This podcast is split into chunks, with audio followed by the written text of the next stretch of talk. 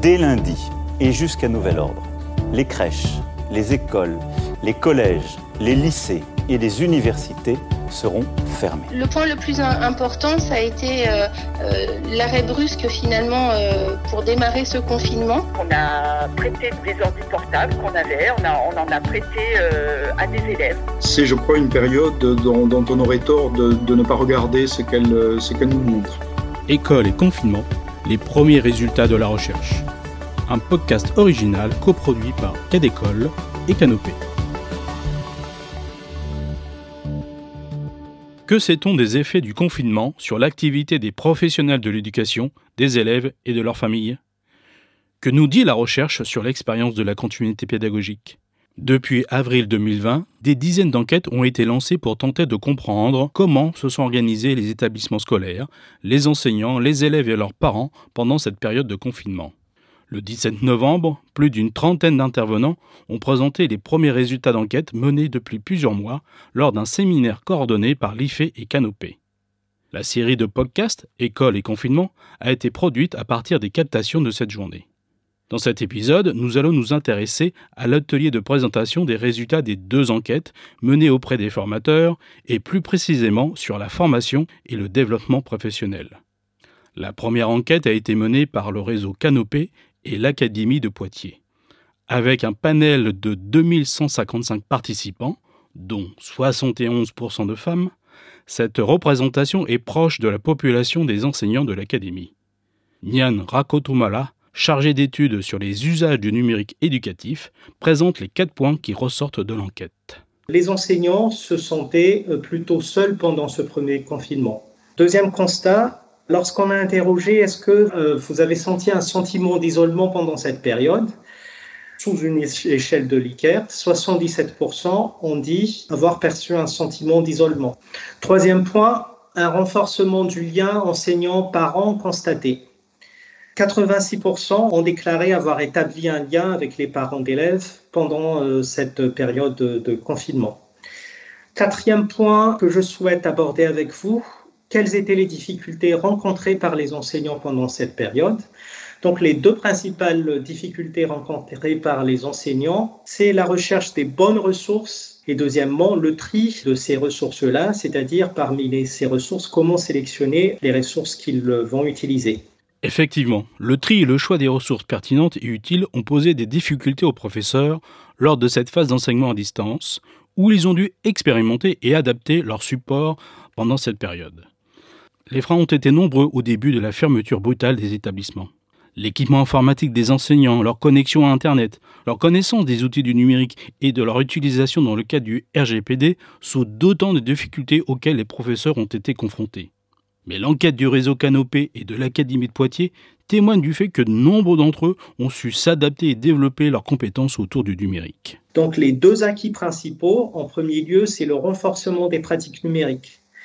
Donc, selon les enseignants, 57% des enseignants disent moi, j'ai retrouvé mes pratiques numériques renforcées, c'est-à-dire euh, ça m'a donné l'occasion de manipuler plus d'outils, d'être à l'aise et de maîtriser un peu plus les outils numériques. Deuxième acquis, déclaré par 48% des enseignants, la plus grande capacité d'adaptation à cette nouvelle situation d'apprentissage. Même si les enseignants sont parvenus à développer leurs compétences numériques par eux-mêmes, un réel besoin de formation sur l'enseignement à distance a notamment été exprimé. Romain Van Nousden, directeur adjoint de la recherche sur les usages du numérique éducatif, ébauche une première analyse avec des propositions et différentes pistes à exploiter en termes de développement professionnel.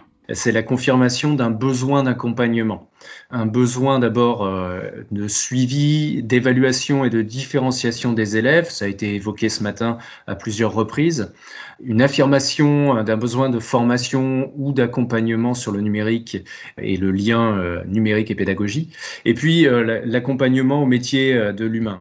On cherchait aussi à en savoir un peu plus sur une formation à distance de manière générale pour deux raisons. Pour la raison donc évoquée de celle du confinement où il fallait qu'on puisse répondre assez ou le plus rapidement possible aux besoins des enseignants en termes d'accompagnement au moment T. Et puis parce que Réseau Canopé en tant que formateur se doit de s'interroger de manière assez récurrente sur sa propre pratique on organise ou on pourrait organiser un continuum de formation qui viendrait abonder cette idée de, catalogue et de catalogue qui permet de répondre à des besoins très précis, à des moments très précis dans son développement professionnel. Un autre des questionnements qui se pose, cet éventuel besoin d'appartenance à une communauté. Est-ce qu'on peut y répondre? Comment on peut y répondre? Et puis, euh, surtout, de tester. Et donc, c'est tester, par exemple, une présence en ligne à n'importe quel moment. Quand je dis à n'importe quel moment, c'est-à-dire au moment où les enseignants se disent être à même d'avoir un temps pour se former, qui a aussi été abordé rapidement ce matin, c'est les temps de formation. Les enseignants nous ont dit dans la, troisième étude euh, auquel j'ai fait référence qu'ils se formaient euh, très massivement plutôt le soir euh, de chez eux, mais sur des temps plutôt courts, jamais plus d'une heure. Donc il faut pouvoir répondre à ces temps-là ou organiser quelque chose qui nous permette d'avoir une réponse rapide sur ces temps de formation s'il y a un questionnement, s'il y a besoin d'échanges exprimés par le formé.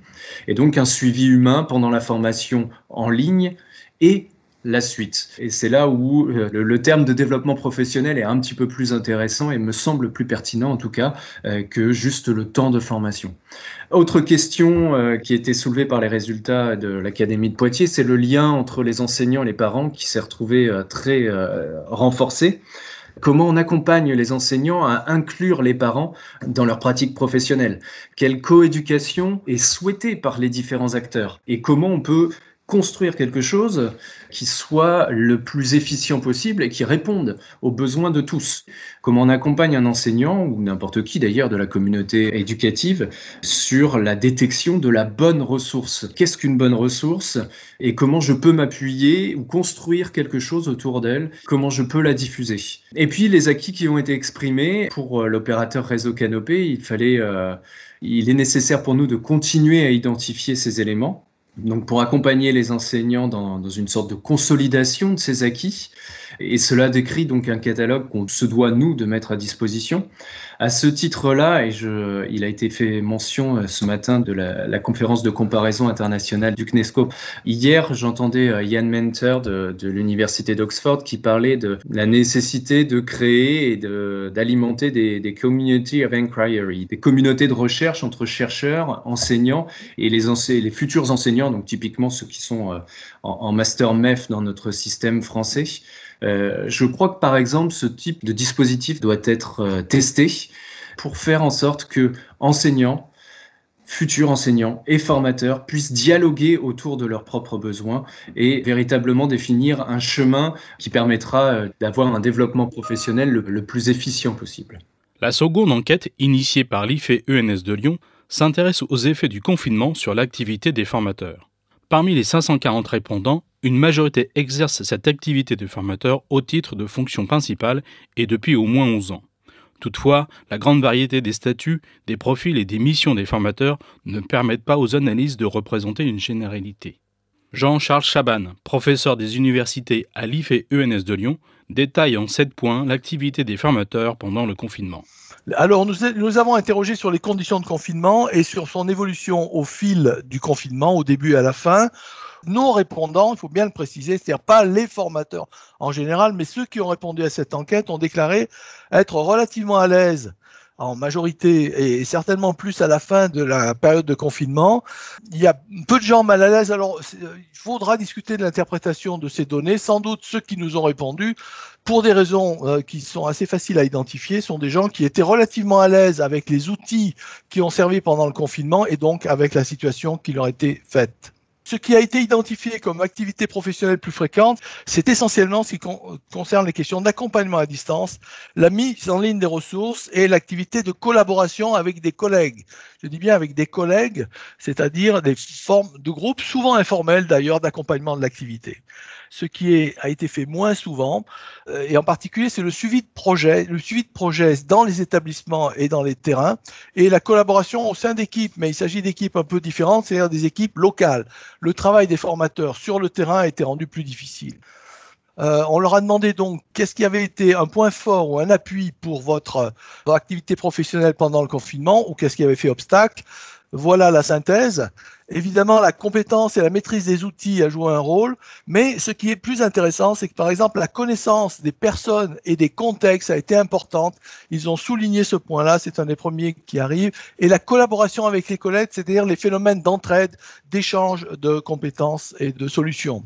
Parmi les obstacles, évidemment, les questions matérielles, soit euh, la maîtrise des logiciels, soit les questions techniques, la qualité des connexions mais aussi l'habitude, c'est-à-dire la capacité d'anticipation du système, ce que j'ai appelé ici l'organisation antérieure.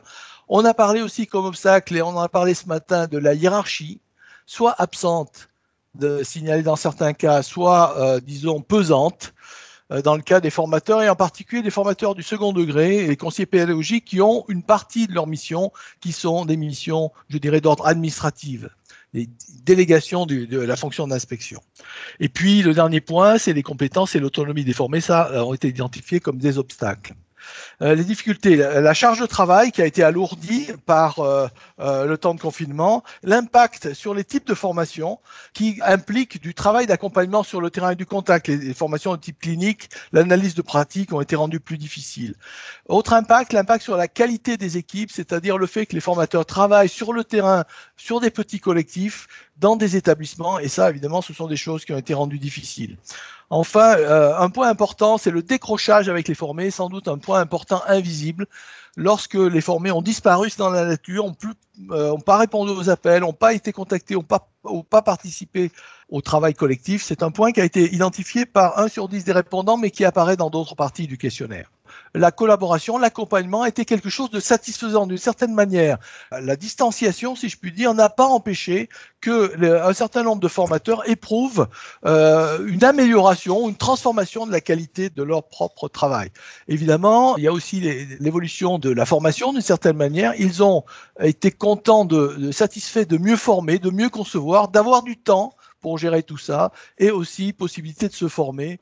En accompagnant les formés à distance, les formateurs ont dû innover également et ils ont découvert de nouvelles pistes de travail qu'ils décideront peut-être de garder par la suite. Alors nous avions posé comme quatrième question, avez-vous été amené à réaliser une activité professionnelle nouvelle? C'est-à-dire avez-vous fait des découvertes professionnelles au cours de cette euh, expérience? Alors il faut noter que la réponse majoritaire c'est celle du non. Nous leur avions posé aussi euh, une question ouverte nous permettant de rendre compte de cette euh, activité nouvelle.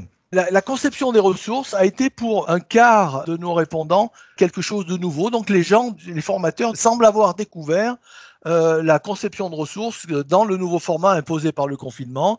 Et étonnant aussi de faire apparaître que l'accompagnement à distance a été aussi considéré comme une activité nouvelle, c'est-à-dire que les gens semblent avoir euh, découvert des formes d'accompagnement à distance que le passage par les outils n'a pas rendu impossible.